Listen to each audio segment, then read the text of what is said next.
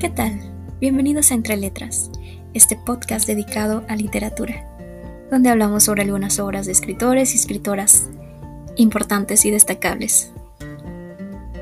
Bien, comencemos.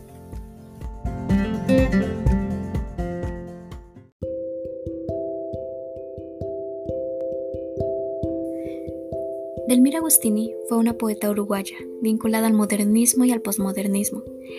Fue precursora de la voz de la mujer en América.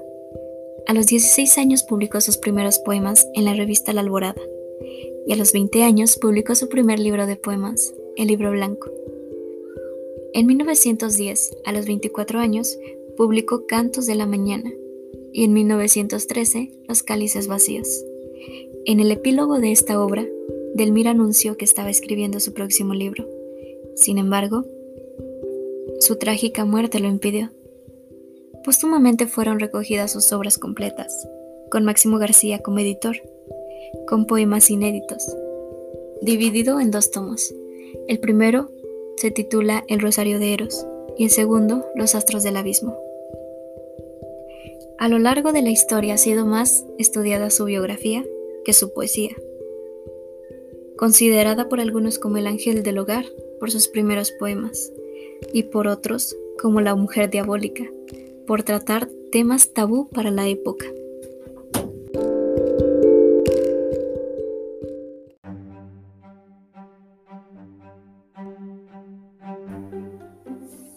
La poeta subvierte los postulados del modernismo, que se entrelazan en sus poemas con algunas ideas evolucionistas y positivistas, propias del fin del siglo XIX y principios del siglo XX, y con las de los poetas decadentistas, sobre todo en lo referente a algunas imágenes femeninas.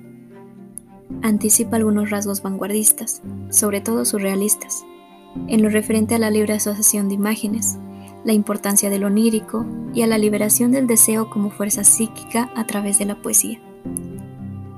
Agustini busca sus propios modos de expresión en la escritura poética y prestigia el aspecto femenino, o sea, el elemento sensual, sensible e intuitivo. La producción de Agustini participa de la categoría de la literatura femenina y su núcleo temático es el erotismo. Su originalidad reside en el hecho de asumir una voz poética identificada como un yo sexual femenino, mientras la imagen tradicional del poeta, aceptada en los círculos modernistas era la del poeta hombre dios, y la mujer era solo el objeto del poema. En el libro blanco, el tema central es el discurso erótico, abordado desde una perspectiva optimista y esperanzada, y fue recibido por la sociedad uruguaya con sorpresa y escándalo. La poeta desea y dice su deseo a través del yo. El erotismo de Agustini necesita decirse, inscribirse con triunfante placer.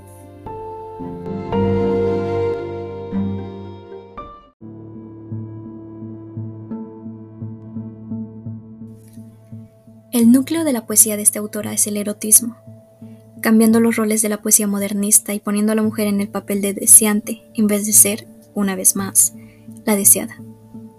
Delmira rompe el canon de la mujer como musa lavada y se pone en un escalón de igualdad, siendo el sujeto del sentimiento erótico la propia mujer. En una época en que la mujer vive puertas adentro, reprimida, esta escritora versa sobre el deseo femenino y desafía completamente los códigos morales impuestos.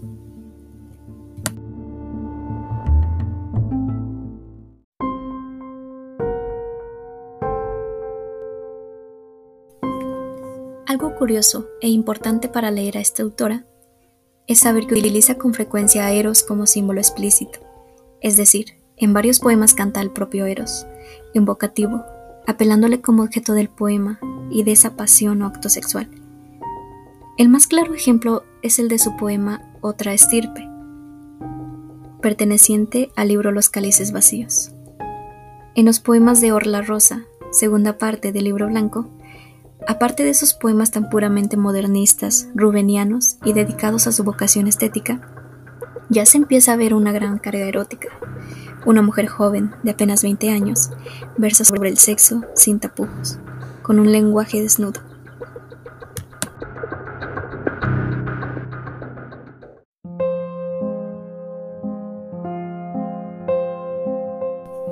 Para conocer un poco más sobre las obras de esta escritora, les voy a leer el poema Tu boca. Yo hacía una divina labor sobre la roca creciente del orgullo de la vida lejana algún pétalo vivo voló en la mañana, algún beso en la noche.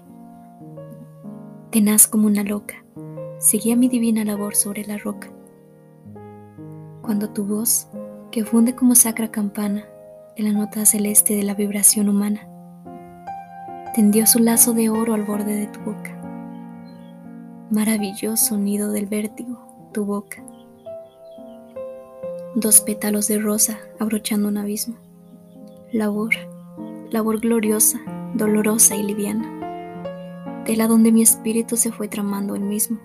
Tú quedas en la testa soberbia de la roca, y yo caigo sin fin en el sangriento abismo.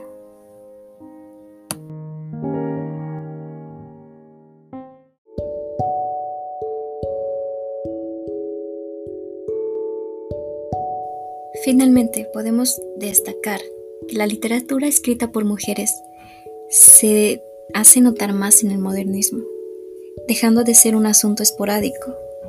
Las grandes escritoras surgen en este periodo, durante el siglo XX, y sin duda alguna, Delmira Agustini es una de ellas. Les invito a leer sus obras y sus poemas, y espero que este episodio haya sido de su agrado. Hasta pronto.